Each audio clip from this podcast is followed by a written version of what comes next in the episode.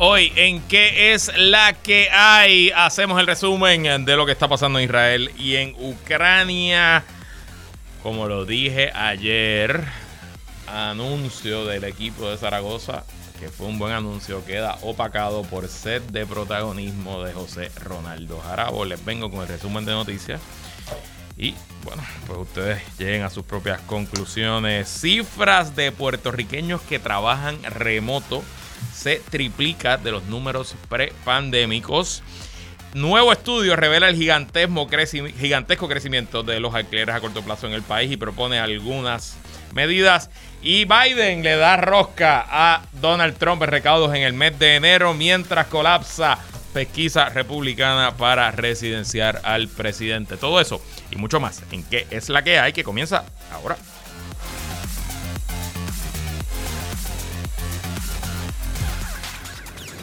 El análisis más potente y completo comienza ahora. Luis Herrero llega prendiendo fuego a los políticos y figuras que se atreven a dañar el país. Radio Isla 1320 presenta ¿Qué es la que hay? con Luis Herrero.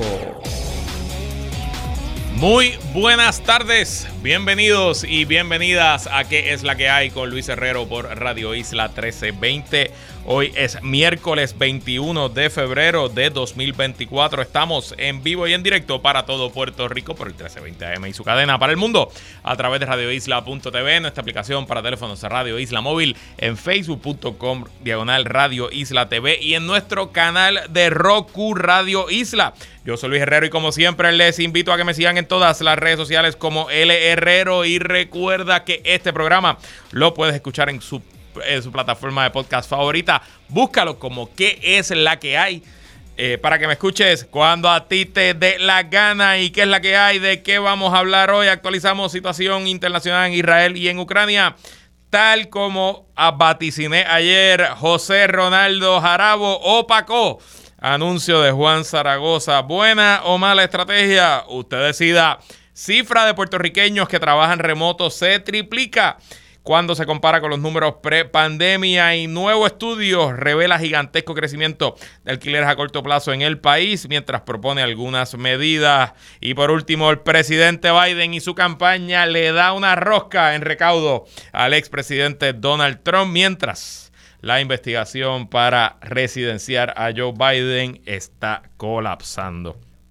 Bueno, antes de comenzar, tal como les anticipé ayer, hoy a las 6 de la mañana publicamos en todas nuestras plataformas de mi podcast Puestos para el Problema una entrevista con el candidato a la gobernación por el Partido Independentista Puertorriqueño y en alianza con el Movimiento Victoria Ciudadana Juan Dalmau. Fue una entrevista muy amena, de más de una hora eh, y muy informativa, ¿no? No todo fue vacilón, aunque vacilamos bastante. Eh, también hicimos preguntas difíciles, traímos temas controversiales. Yo creo que nadie le había preguntado algunas cosas que nosotros le preguntamos. El feedback hasta ahora ha sido muy bueno de gente que está con Juan Dalmau, le gustó la entrevista, gente que no aguanta y no soporta a Juan Dalmau, también le gustó la entrevista. Así que si tienen tiempo, los invito a que busquen Puestos para el Problema en su aplicación de podcast favorita o también en YouTube, nos pueden ver allí. La entrevista está tan y tan y tan buena que Néstor Lupray la recomendó hoy en la estación colega WKQ, Néstor Lupray, que yo no sé por alguna razón, yo no, yo no, yo le tengo cariño y respeto, no tengo nada contra el pana. Él tiene otro podcast que compite con él nosotros, pero en verdad no compite porque no somos competencia. Hay demasiados podcasts, hay demasiado tiempo. No, no, no una cosa eh, hace cosa con la otra. Y ayer estaba como molesto conmigo bueno, conmigo, con nosotros, porque logramos la entrevista con Juan, pero entonces parece que le gustó la entrevista y hoy, en su intervención, ellos hacen como una transición, Jay Fonseca y él, pues hoy recomendó el podcast. Así que qué bueno, que si a Néstor Lupe le gustó, yo le garantizo que a usted le va a gustar también. Y bueno, pongan en el calendario, hoy es 21 de febrero, hoy, hoy es miércoles 21 de febrero. Se supone, se supone que en o antes del miércoles que viene, 28 de febrero, el acusado alcalde de Ponce, Luis Irizarry Pavón, renuncia a su candidatura a la alcaldía de la ciudad, tal y cual se comprometió y puso su firma en un acuerdo que firmó con el Partido Popular Democrático. El alcalde, que sabe eso, está haciendo campaña, está haciendo visitas, está como si nada fuera a pasar. Y tal como yo les dije aquí, desde que me enteré de ese acuerdo,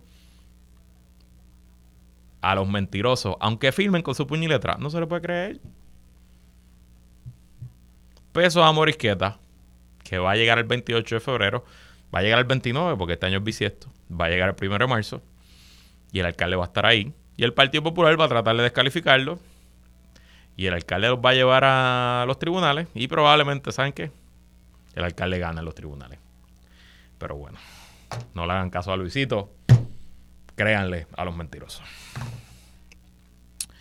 En temas legislativos, hoy el representante Connie Varela presentó legislación para aplazar la votación simbólica por el presidente. Según el Código Electoral del 2020, en esta elección los y las puertorriqueñas recibiremos una cuarta papeleta el día de las elecciones y allí votaremos simbólicamente por el presidente de los Estados Unidos. Así que escogeremos entre Joe Biden y Donald Trump. Dijo Varela en comunicado de prensa, llevar a cabo este proceso el día de las elecciones conllevaría incurrir en esfuerzos y gastos adicionales en momentos en que los recursos de la Comisión Estatal de Elecciones se encuentran comprometidos con la elección del gobernador, los alcaldes y la Asamblea Legislativa.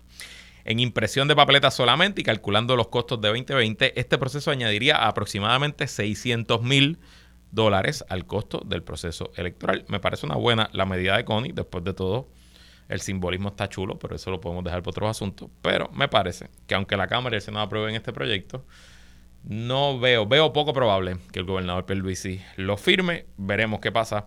Pero si estamos pendientes y preocupados por todos los temas que siempre se resaltan en la prensa, como los viajes de los legisladores, eh, los costos de los salarios, ese tipo de cosas, pues votar 600 mil dólares en un símbolo no me parece la mejor inversión de fondos públicos. Entonces, hoy estoy medio lucido, medio insoportable y es que los cangrejeros de Santurce oficialmente van a ganar un montón de juegos y un montón de campeonatos este año.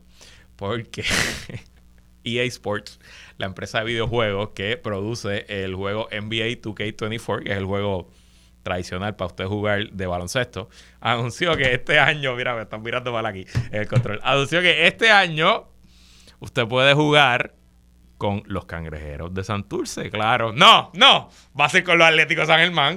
No, olvídate. Va a ser con los vaqueros de Bayamón. Obviamente va a ser con los cangrejeros de Santurce. Eh, yo no tengo Xbox hace años, no tengo PlayStation tampoco.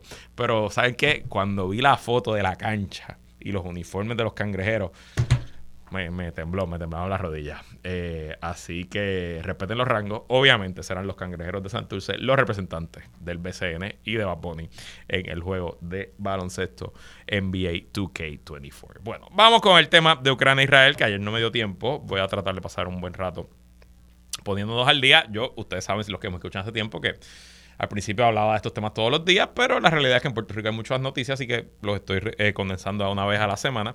Comencemos en Ucrania el 24 de este mes, o sea, el sábado. Sí, el sábado. Se cumplen dos años de la invasión rusa a Ucrania. Y en esos dos años, bueno, pues han pasado muchas cosas. Pero me parece que eh, el escenario de la guerra hoy es que todo apunta a que vamos a una guerra larga, bueno, ya es una guerra larga, pero que no sabemos cuándo va a terminar. Aquí hay dos posibles eh, escenarios de acabar la guerra a corto plazo. Una, pues que Vladimir Putin se muera o que Vladimir Putin salga del panorama. Posibilidades de que eso pasa son muy bajas, excepto un tema de salud.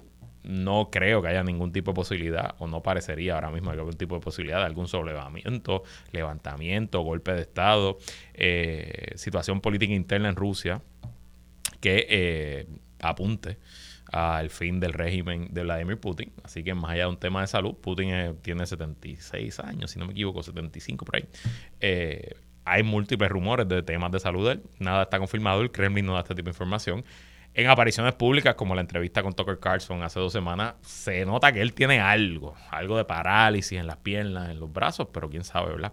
Qué condición pudiera ser y qué efecto tiene en su salud.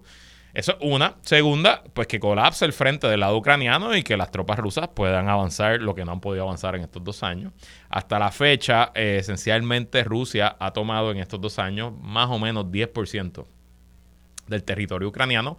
Eh, y no podemos olvidar que desde el 2014 ya tenían también parte del territorio ucraniano, así que más o menos es un 10 a 12% del territorio ucraniano que está en manos rusas. Ese, esa toma de territorio ha venido a un gravísimo costo para Rusia. Sobre 200.000 tropas rusas han muerto o han sido desaparecidas o heridas en combate. Eh, y claro, ha venido a un gigantesco costo también para Ucrania. Más o menos 140.000 tropas ucranianas han fallecido, desaparecido han sido heridos durante el combate. Claro, del lado ucraniano hay que sumar a esas bajas la pérdida de vidas civiles, que eh, se suman en más de 10.000 desde que comenzó la invasión rusa. En ese escenario todo apunta a que vamos camino a ese tipo de guerra, una guerra a largo plazo que no se sabe cuándo va a terminar. Aunque me parece eh, justo decir que desde más o menos octubre para acá, el lado que parece, aparenta tener el momentum es Rusia. Eh, no es que está tomando eh, decenas de kilómetros de territorio al día, pero está tomando decenas de metros o de miles de metros cuadrados al día. Y poco a poco han ido avanzando, tal, yo, tal como les adelanté el lunes pasado, no el lunes de la semana anterior, eh, que fue la última vez que hicimos resumen de Ucrania, todo apuntaba a que la ciudad de Avitka, en el Donetsk, que era el objetivo principal de Rusia desde octubre para acá, iba a caer y en efecto la ciudad cayó durante el fin de semana. Ucrania intentó retirarse, en algunos sectores de la ciudad se pudo retirar, en otros sectores las tropas fueron capturadas o asesinadas o matadas en combate eh, en lo que ¿verdad? se llama un, un caldero, ¿no? O se fueron rodeadas por tropas enemigas y fueron pues capturadas o acribilladas a tiros. El número no se sabrá, no se sabe al momento, pero deben haber sido cientos, quizás miles de tropas ucranianas. Y claro, ese cambio en momentum de Rusia no solo es por eh, lo que está ocurriendo en el escenario de batalla, sino también porque, gracias al tranque político y al efecto y a la influencia Rusia, de Rusia sobre el Partido Republicano en los Estados Unidos, la ayuda de Estados Unidos a Ucrania se ha congelado, no se ha aprobado. Desde el verano pasado, Ucrania no recibe un paquete de ayuda de parte de Estados Unidos y en estos combates en Avitka, eh, el propio ejército del Estado Mayor ucraniano eh, estaba anunciando que estaba racionando sus municiones, racionando su artillería, e incluso que se quedaron sin municiones antiaéreas. Y algo que vimos en Avitka, que no habíamos visto en mucho tiempo, sobre todo no lo habíamos visto esencialmente desde el comienzo de la invasión, es que la Fuerza Aérea Rusa volvió a estar activa sobre el frente de batalla, bombardeando directamente sobre Rusia. Escuché hoy en un podcast que eh, se estima que desde enero para acá Rusia ha lanzado desde sus aviones en bombas sobre un millón de toneladas de explosivos, de eh, misiles, bombas y otro tipo de municiones. Algo que no había podido hacer desde que Ucrania recibió los sistemas antiaéreos occidentales. Eh, y mientras esas municiones, porque tienen los sistemas, pero si no tienen los cohetes y los misiles para dispararlo, pues de nada sirve el sistema.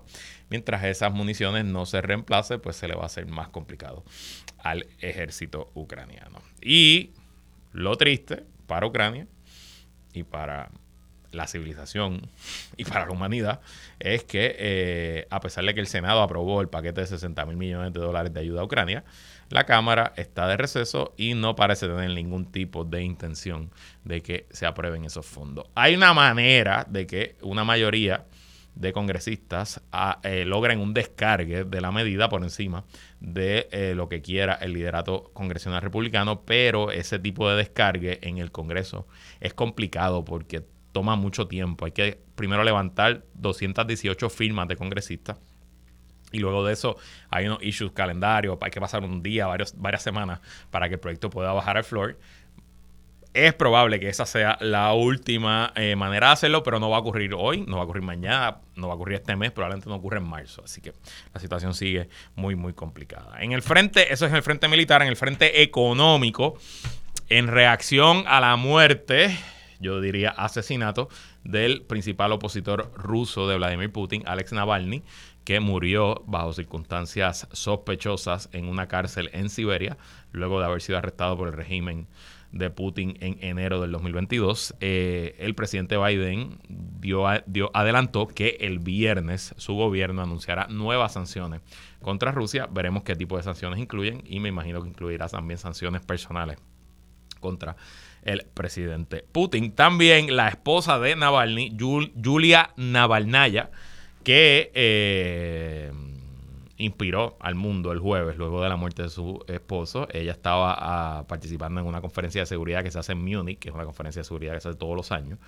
Eh, ella estaba allí y en vez de irse a llorar, salió sorpresivamente, tomó el podio y dio un mensaje muy fuerte, eh, muy contundente. Pues ella esencialmente hoy anunció que se convertirá en la heredera política de su marido y que asumirá el rol como líder de la oposición rusa. Muy interesante.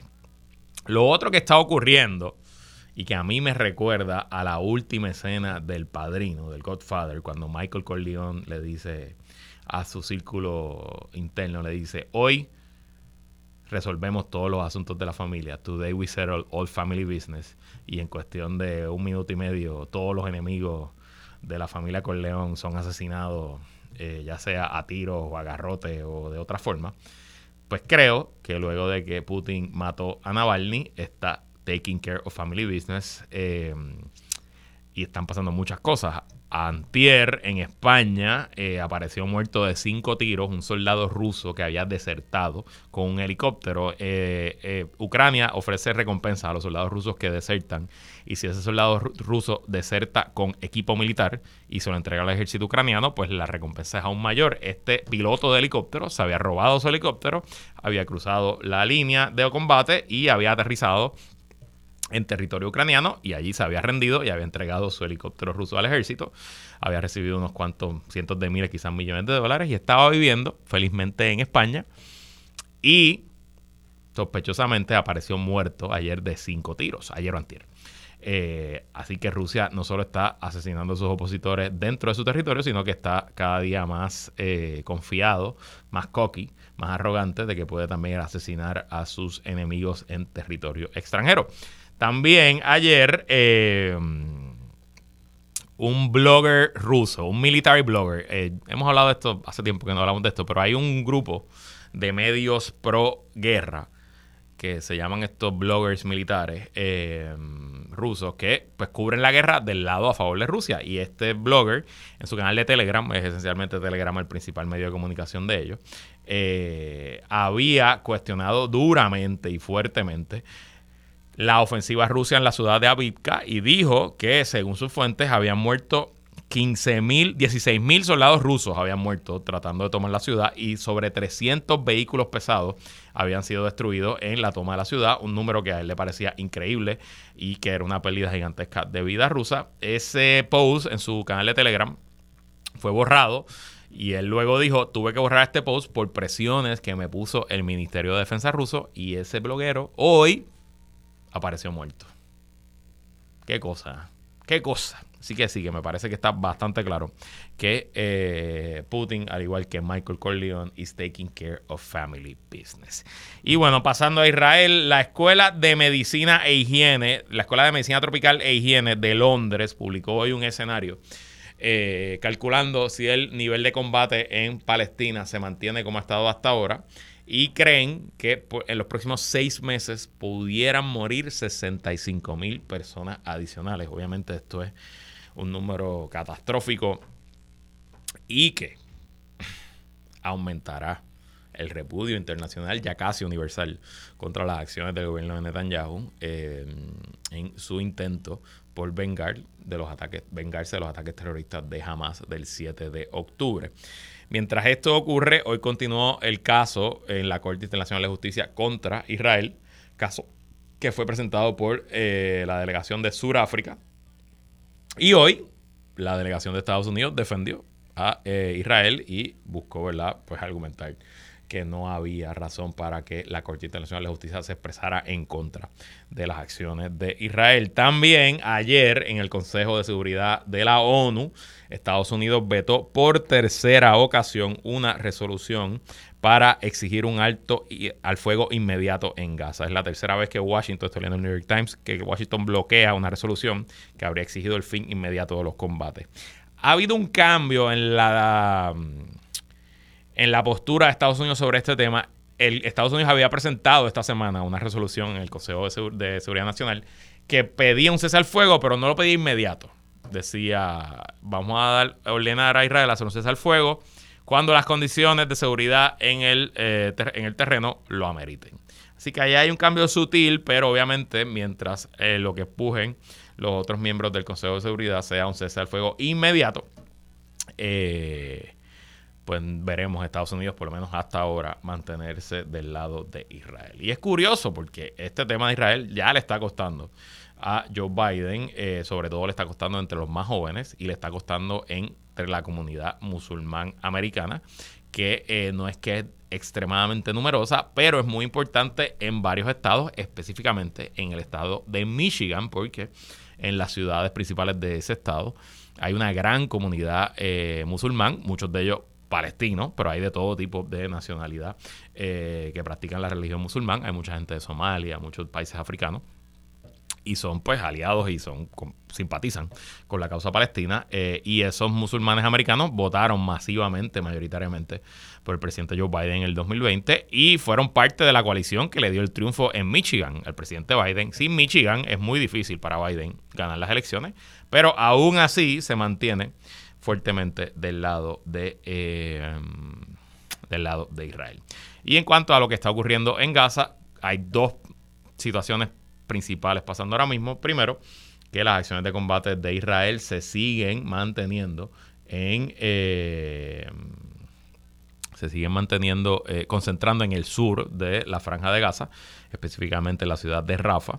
Eh, y que incluso se han ido ordenando evacuaciones de barrios, de barrios en eh, varios barrios en la ciudad, eh, agravando aún más la situación humanitaria, porque es allí, en esa zona, a donde Israel había mandado a los residentes del estrecho de Gaza a que se mudaran, se movieran, evacuaran hacia esa zona cuando comenzó la invasión en el mes de octubre. Y a la misma vez, en, el en su desesperación ante la escasez de medicamentos y alimentos, eh, los residentes de Palestina han estado em, pues esencialmente interceptando y tomando los convoys de ayuda humanitaria que van entrando poco a poco a todo el territorio. Y esa eh, bueno pues ese tipo de disturbios y ese tipo de acciones ha hecho aún más complicada la situación eh, porque no hay un gobierno funcional ahora mismo en Gaza. Está pues el gobierno israelí está con su ejército y el gobierno de Hamas que es quien nominalmente administra la franja de Gaza, pues también está en combate.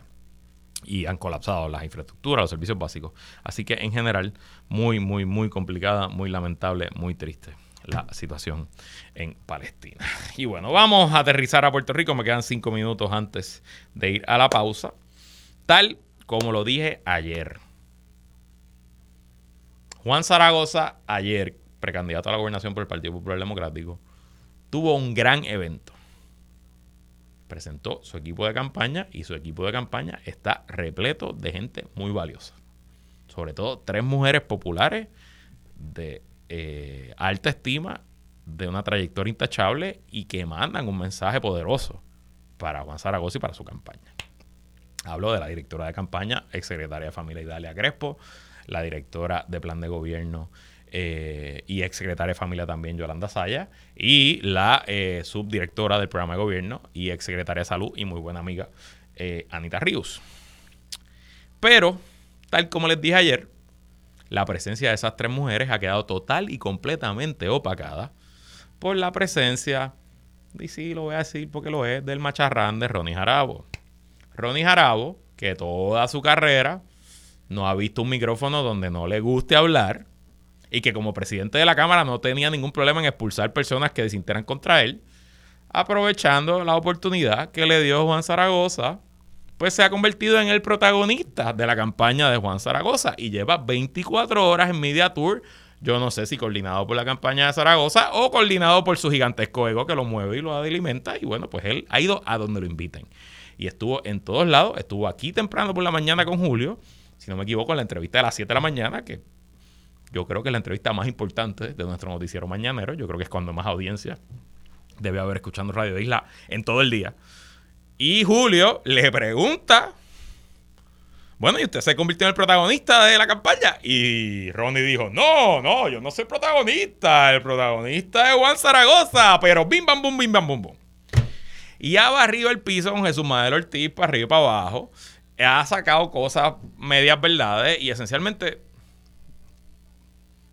Yo no creo que a los populares les guste escuchar a ningún popular barriendo el piso con el presidente de su partido. Sobre todo cuando Juan Zaragoza votó por Jesús Manuel para ser presidente del partido. A mí me parece que es una terrible estrategia con los populares, con el país. Si esto fuera para el PNP, esto es una gran estrategia para el PNP. Y ya sabemos que Ronnie Jarabo pues, tiene tendencia con el PNP. No solo endosó a Miguel Romero como alcalde de San Juan, sino que también endosaba la estadidad. Los PNP hoy deben estarle pláceme porque por primera vez en mucho tiempo no se está hablando de la guerra interna de ellos, se está hablando de la guerra del PPD. Y el principal, la principal persona que le está haciendo daño al PPD es Ronaldo, José Ronaldo Jarabo, no es un portavoz del PNP. Y como para eh, muestra un botón basta, le tengo varios titulares de distintos medios. Como les dije, aquí esta mañana pasó lo que pasó. Pero el nuevo día, Ronnie Jarabo acudirá a la Junta de Gobierno del PPD y a los tribunales para revertir su expulsión del partido. Mientras Gerardo Toñito Cruz, secretario general de la Pava, planteó que el proceso se ha, se ha retrasado por situaciones surgidas a petición del propio peticionario. Uno de los argumentos que Ronnie Jarabo ha traído en este Media Tour del odio es que eh, el Partido Popular, después de que lo expulsa de sus posiciones de liderato en el Comité Municipal de San Juan, porque endosó al alcalde de San Juan, si yo viniera aquí ustedes a hablarle del programa que está a esta hora en la estación colega WKQ Noti1 y dijera, vayan a escuchar ese programa, a mí me votan también de aquí. Bueno, pues eso fue lo que hizo el Partido Popular Democrático. Eh, y entonces él ha dicho, no, y después de que me votaron, yo radiqué una apelación y no han hecho nada con esa apelación, está en el limbo. Y Toñito dijo, bueno, es que no hemos hecho nada con la apelación porque tú te fuiste de viaje y nos pediste que no hiciste nada, después tuviste un accidente y estuviste hospitalizado y nos pediste que no hiciste nada y bueno, pues no hemos hecho nada porque tú nos pediste, estamos siendo de frente contigo. Pero muy interesante eso. Eh, vocero, la misma noticia. Toñito Cruz alega que solicitud de Ronnie Jarabo no está en el limbo. Noti 1, Jarabo advierte al electorado que PP, electorado PPD que Jesús Manuel tiene vocación de dictador, eh, a rayos. Y como les dije esta mañana, eh, Julio Rivas Daniel esencialmente le preguntó que cómo se sentía o que se había convertido en el protagonista de la campaña de Juan Zaragoza. También, según la colega estación Noti 1, ayer en medio de la conferencia que llegó la ex gobernadora Sila María Calderón, Sila se fue rápido, no habló con la prensa, no endosó a Juan Zaragoza y según reporta Noti1, no le quiso ni saludar, no quiso ni estrecharle la mano. A Juan Zaragoza se paró y se fue. Y eso me tiene sentido porque la nota ayer del Nuevo Día sobre el evento decía que Sila nunca dijo verbalmente que iba a estar con Juan Zaragoza. Así que hasta el endoso de Sila le dañó Ronnie Jarabo ayer. Y por último, anoche en Jugando Pelotadura, que presumo que estaba negociado desde hace mucho tiempo. Zaragoza llegó con todo su equipo, se veía muy bien sentado en la mesa larga de jugando pelotadura, con todo su equipo detrás, muy elegante, muy atractivo, una imagen muy chévere, la imagen que cualquier campaña hubiera querido. Pues tuvo que allí que, ¿de qué tuvo que contestar? Bueno, de que Ronnie Jarabo va a votar por el alcalde de San Juan. Y Juan Zaragoza tuvo un momento muy incómodo porque pareció decir que como presidente del Partido Popular él no iba a pedir el voto íntegro. Y como en la política a veces la suerte es mejor que la intención, hoy, a esta hora, aquí cerquita, en Israel Bitumul, están caminando Jesús Manuel Ortiz, Terestela González, candidata a alcalde de San Juan, Pablo José Hernández, candidato a comisión residente, y Luis Javier Hernández, alcalde de Villalba y candidato al Senado por acumulación en San Juan. ¿Saben quién no está caminando allí? Obviamente, Ronnie Jarabo no está caminando allí, pero tampoco está caminando Juan Zaragoza. No sé. A veces las campañas y las elecciones se deciden por momentos. Y quizás este es un momento que decida esta elección. ¿Qué pasará? Ya veremos. Nosotros vamos a una pausa. Cuando regresemos, hablamos de otro tema. Hablamos de un nuevo estudio que eh, examina el, el, crecimiento de los alquileres a corto plazo en Puerto Rico. No se vaya nada, que la que continúa.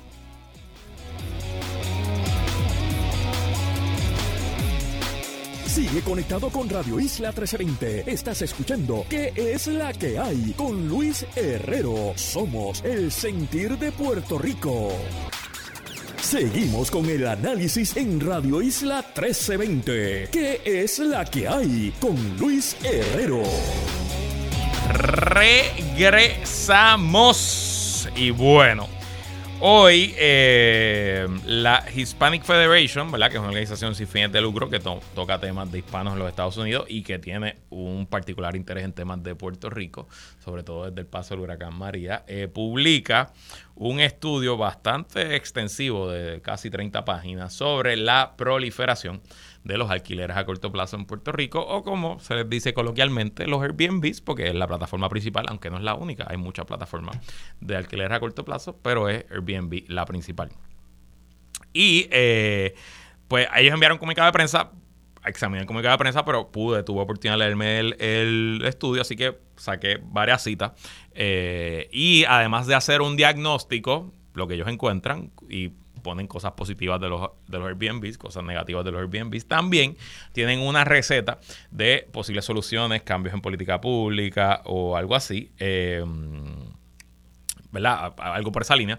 Eh, voy, a ir voy a ir leyendo partes y comentando ciertas cosas. Hay algunas cosas en las que estoy de acuerdo, hay algunas cosas en las que no estoy de acuerdo y hay otras cosas en las que me parece que es importante eh, dar perspectiva y contraste. Eh, dice aquí, el Hispanic Federation se ha embarcado en un proceso dirigido a examinar los efectos de los alquileres a corto plazo sobre las comunidades y sobre la disponibilidad y asequibilidad de la vivienda con el fin de promover políticas públicas que atiendan los impactos negativos. A tales efectos, HF solicitó a El Enjambre, que es otra, otra entidad comunitaria, a llevar a cabo una investigación participativa para auscultar la posición de distintos sectores y grupos de interés sobre este asunto. Los hallazgos y recomendaciones incluidos de este informe recogen las ideas, sugerencias y reflexiones vertidas por los participantes durante las entrevistas y sesiones comunitarias llevadas a cabo. Eh, lo primero es que el gran hallazgo, el hallazgo principal del estudio, es que en el 2014 en Puerto Rico existían mil alquiler, eh, localidades, propiedades en alquileres a corto plazo. Importante. Antes de eh, la llegada de estas, plata, de estas plataformas eh, a corto plazo, la compañía de turismo de Puerto Rico regulaba los alquileres a corto plazo y yo pues tengo memoria de mi niñez, eh, había, nosotros nos encantaba ir como familia a, a Playa Santa en Guánica y me acuerdo que alquilábamos una casa y eso era un alquiler a corto plazo. Claro, ese alquiler a corto plazo técnicamente pagaba impuestos a la compañía de turismo, pero si ese dueño de ese alquiler no estaba registrado en el sistema de la compañía de turismo, pues era muy difícil. Esencialmente casi imposible que la compañía de turismo, con una fuerza laboral que no llega ni a las 400 personas y que más de la mitad de esa fuerza laboral trabaja en los casinos, muy poco probable que eh, esas alquileres a corto plazo, que han existido siempre en todos los destinos turísticos como el nuestro, pues estuvieran pagando impuestos del 2014, eh, no, fue, no sé si fue en el 2014 o fue después, yo creo que fue en la administración de Ricardo Rosselló. Airbnb se funda en el 2007, pero su popularidad realmente mm, es más de la década pasada. Yo no sé cuándo llegan a Puerto Rico, pero en algún momento la administración de Ricardo Rosselló, Airbnb firma un acuerdo con turismo, donde Airbnb cobra el impuesto hotelero, que es el mismo, usted paga 7% en, en, alquileres a corto plazo, igual que paga 7% en los hoteles, y ese impuesto hotelero va a la compañía de turismo. Pues Airbnb, y esto es una táctica de ellos que hacen en todos los destinos, hacen en todos los mercados, Airbnb para ganarse y congraciarse con los gobiernos, pues le dice al gobierno, gobierno, no te preocupes, que yo cobro el impuesto y yo te lo pago todos los meses. Y eh, pues eso eh, me parece positivo, ¿verdad? Porque pues, el gobierno no va a tener la infraestructura para montar esa fiscalización. Y además, pues da cierto grado de visibilidad, ¿no? Porque pues entonces el estudio puede determinar que de mil que había en el 2014, eso ha crecido a 25 mil al 2022. Y eso es wow, eso es un montón, eso es un crecimiento gigantesco, exponencial. Y cuando usted escucha que hay 25 mil Airbnbs en Puerto Rico, estoy seguro que se le se cae para atrás, abre los ojos y dice, ah, pues se están quedando con todas las propiedades. Pero, y aquí es que quiero, ojo, contexto. Según la encuesta del censo, el censo del 2020 y la encuesta de la comunidad del 2021, en Puerto Rico habían 1.196.790 residencias, cada una compuesta en promedio de tres individuos. O sea, eh, eh, ah, y de, esta, de este millón 196 mil, 65.99 son hogares. Eh, y el resto son otro tipo de unidades, ¿verdad? Otro tipo de, eh, de cosas, apartamentos, eh, etcétera. o sea, que el total de Airbnb en Puerto Rico comparado con el total de los hogares es de solo 0.002%. Así que siempre es importante ese contexto. Claro, si vamos a ver ese número en el viejo San Juan versus, digamos, Puerto Nuevo, o si vamos a ver ese número en Vieques versus, digamos, la playa de Ponce, o si vamos a ver ese número en Culebra versus el pueblo de Utuado, pues yo estoy seguro que en Culebra o en Condado o en el Viejo San Juan el número de Airbnbs es mucho mayor eh, versus el total de residencias disponibles eh, versus en Cupey. ¿Verdad? Y, quiero dejar eso claro porque a veces pensamos y, hay, hay, mucha retórica allá afuera de que las, propiedades están caras y no se encuentra casa por los Airbnbs. Bueno, si usted quiere vivir en Ocean Park o en el condado en el Viejo San Juan, los Airbnbs sin duda es un factor que está haciendo las propiedades más caras. Pero si usted quiere vivir en Cupey, no. Entonces, pues, es importante, ¿verdad? Ese tipo de, contexto y de minucia, porque a la hora de hacer política pública vamos a afectar a todos y todas.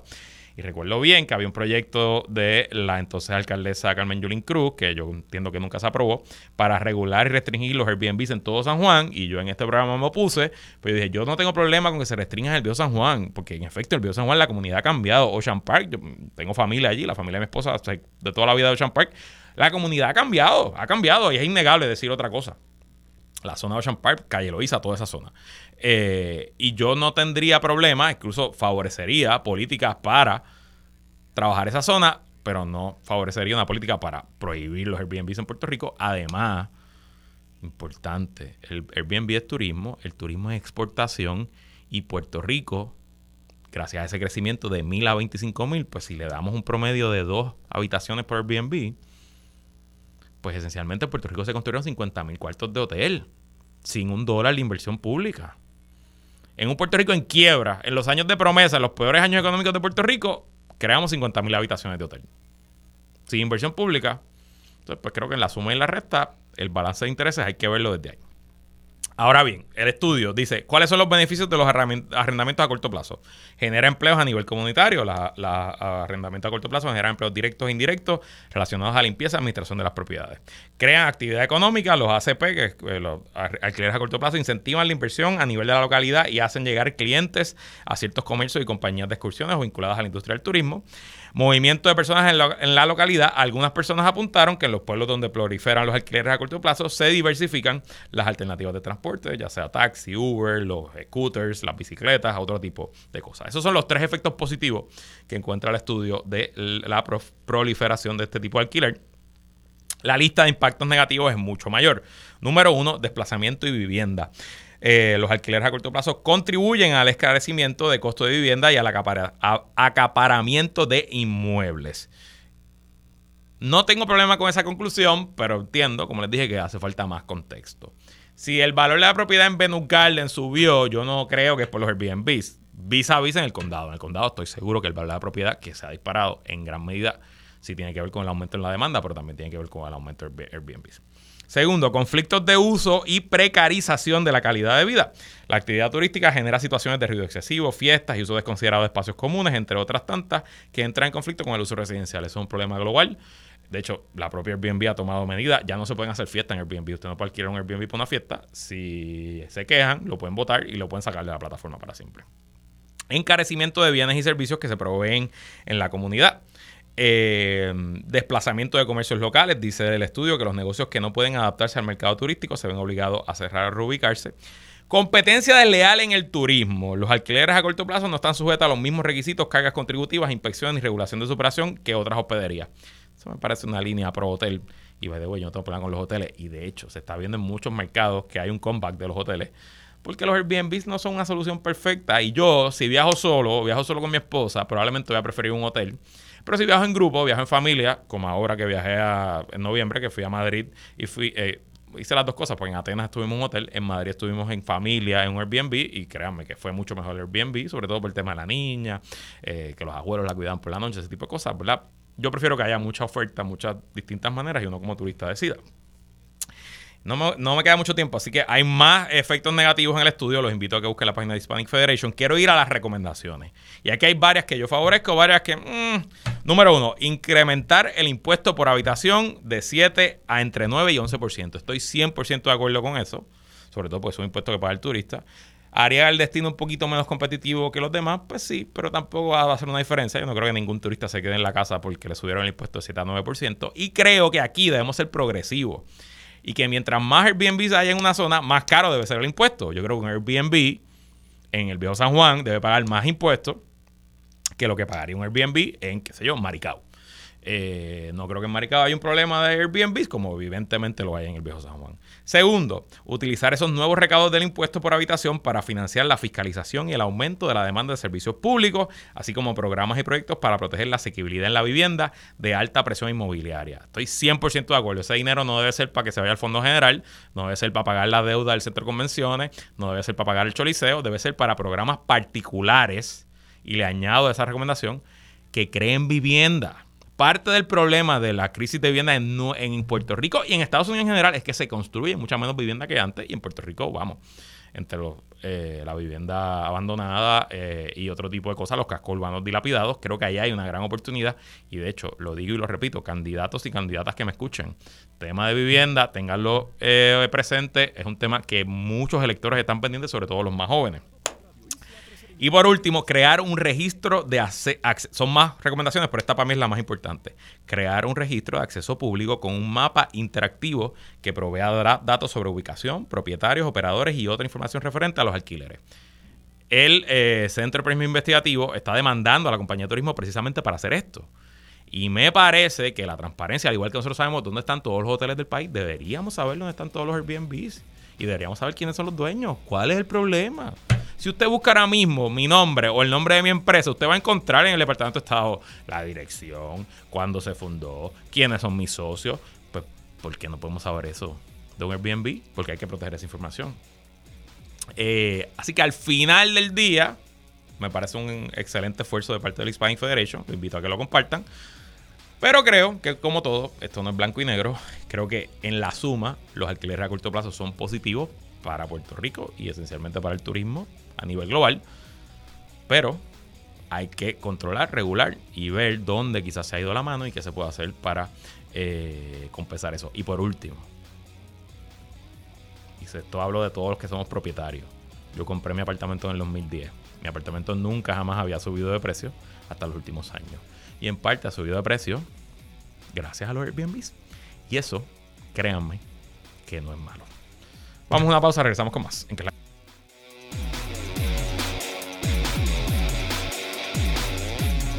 Regresamos y bueno, hablemos un poquito de... eh, hablemos un poquito de política de Estados Unidos. Ayer la campaña del presidente Joe Biden publicó sus números de recaudo para el mes de enero. Eh, y publicó también los números del Partido Demócrata y del comité jun- conjunto. La ley federal eh, electoral permite a los candidatos presidenciales hacer un comité en conjunto con el partido y recaudar en conjunto. Y de hecho, si no me equivoco, pueden recibir donativos hasta 34.500 dólares, un número así exorbitante. Leo de CBS News. El presidente Biden y los demócratas comenzaron el año con una ventaja significativa en la recaudación de fondos sobre el expresidente Donald Trump y el Comité Nacional Republicano. La campaña de Biden dice que entró en febrero con 130 millones de dólares en efectivo en sus comités afiliados. Dos de esas entidades, el Comité Biden for President y el Comité Nacional Demócrata, representan 80 millones de dólares de ese cofre de guerra, según declaraciones. Otros dos de sus comités conjuntos de recaudación, el Biden Victory Fund y el Biden Action Fund, presentan sus declaraciones trimestralmente y no han publicado sus cifras de enero. Mientras tanto, el aparato político de Trump siguió gastando más de lo que recaudó en el primer mes del año, continuando una tendencia de 2023 que mostró que la operación se ha visto empantanada por fuertes facturas legales, mientras el expresidente sigue circulando entre tribunales y la campaña electoral. En contraste, la campaña de Trump, el Comité Nacional Republicano y los comités de acción política que lo apoyan tenían solo 65 millones de dólares en efectivo eh, combinados para comenzar febrero. O sea, que Biden, que no tiene primaria, que no está haciendo grandes inversiones en publicidad todavía y que no tiene que pagar un ejército de abogados por los múltiples casos legales, tiene casi el triple, tiene el doble, el doble de cash. Además de que levantó más, tiene el doble de cash de lo que tenía Trump comenzando el año. Se supone que el incumbente siempre tenga más dinero que el retador, pero Trump no es un retador típico. Trump, para todos los efectos, pudiéramos decir que es como un incumbente B, porque después de todo es el líder principal del Partido Republicano y ha sido así desde el 2016 para acá. La campaña de Trump terminó eh, enero con más de 30 millones en su arca, recaudando 8.84 millones nada más. Biden levantó cuánto fue? 60 eh, y Trump 8.4 y gastando 11.4 millones, ya que Trump se vio obligado a gastar mucho en mítines y publicidad, casi 6.4 millones de dólares combinados, porque claro, su primaria continúa y Nikki Haley dice que no se va a quitar, así que eso va a obligar a Trump a seguir gastando. Y lo peor es que solo en enero Save America PAC, que es el comité de acción política que apoya al presidente Donald Trump y que está pagando la mayor parte de las defensas legales de Trump, gastó más de 2.9 millones de dólares en honorarios, según un análisis de CBS News. En 2023, los comités de acción política pagaron más de 49.6 millones de dólares del dinero de los donantes en abogados de Trump consultoría legal y honorarios relacionados con la investigación derivada de los 91 cargos por delitos graves que enfrenta en cuatro casos, así como múltiples demandas civiles. Repito, en todo el 2023, los PACs y los comités que apoyan a Donald Trump gastaron 50 millones de dólares en honorarios de abogado. Yo creo que todos los bufetes de Puerto Rico, los bufetes grandes, los bufetes corporativos, si tú sumas, no creo que facturen 50 millones en un año. Quizás sí, quizás no, pero no creo. Y la campaña de Trump en un año se gastó eso solamente para defender al presidente en los tribunales. Y de nuevo, eso es dinero que no está disponible para hacer campaña. Eso es dinero simplemente para salvarle el pellejo al pana. Trump y la organización Trump fueron condenados. Ah, claro, porque este es otro tema. Sabemos que Trump está condenado a pagar 345 millones al Estado de Nueva York, 89 millones a eh, la demandante eh, Jean Carroll que lo demandó por difamación. Y entre intereses y todo eso va a pasarle 500 millones. Y la pregunta que se hace es si él puede pagar eso de su campaña. Yo pensaría que no, pero Trump ha hecho otras cosas antes. Así que muy, muy complicada esta situación y muy difícil para Trump hacer campaña cuando tiene que seguir pagando este batallón de abogados. Y siempre pregunto, pero Trump no es billonario. ¿Verdad? Porque si uno tiene un billón de dólares, si tú tienes un billón de dólares, pues 50 millones no es tanto. Es el 5% de tu riqueza. Si tú tienes un billón, pues 5, 50 millones es 5%. Digo, a cualquiera le, le duele gastar el 5% de su fortuna. Pues si usted tiene 100 pesos nada más y gasta 5, le va a doler. Pero. Pero al que tiene mil millones y gasta 50, pues le quedan 950. es muy curioso, muy interesante. Por otro lado, los republicanos en la Cámara llevan desde que tomaron la mayoría el año pasado investigando a Donald Trump porque ellos supuestamente tenían un número de testigos que aseguraban que el hijo de Joe Biden, Hunter Biden, había utilizado su influencia mientras Biden era eh, vicepresidente para eh, cobrar sobornos y pagarle parte de esos sobornos a su padre, sobre todo sobornos que tienen que ver con el gobierno chino y sobornos que tenían que ver con el gobierno ucraniano, específicamente con la compañía de energía ucraniana Burisma, compañía que sí, que Hunter Biden, el hijo del vicepresidente en ese momento, estuvo en su junta de directores.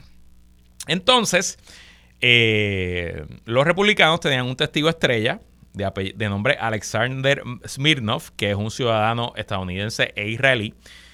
Ese testigo estrella eh, había sido depuesto en privado por los republicanos del Congreso y también era informante del FBI.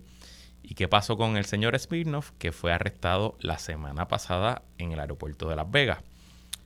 Ayer se llevó a cabo la vista de fianza. El gobierno quería que no se le diera fianza y que se mantuviera preso. Y como parte de la preparación, presentaron una moción dando más detalles de por qué habían arrestado a este señor, que por cierto, quien lo arresta es un fiscal especial independiente que fue nombrado por Trump para investigar a, Biden. O sea, este es el fiscal que acusó a Hunter Biden. Este mismo fiscal está acusando al testigo estrella por mentir a las autoridades. Y dice aquí que un ex informante del FBI que afirmó que el presidente Joe Biden, estoy leyendo de Mediaite, el sitio especializado en noticias sobre medios, Mediaite, eh, un ex informante del FBI afirmó que el presidente Joe Biden recibió un soborno de 5 millones de dólares. Dijo que funcionarios asociados con la inteligencia rusa estuvieron involucrados en la proliferación de esa afirmación, según una presentación del Departamento de Justicia del martes. Alexander Smirnov fue detenido la semana pasada y acusado de mentir al FBI. Afirmó que Biden y su hijo Hunter recibieron 5 millones de dólares cada uno eh, cuando el mayor de los Biden era vicepresidente. El ex informante afirmó que el dinero fue pagado por la empresa energética ucraniana Burisma, de cuyo consejo de administración formaba parte Hunter Biden.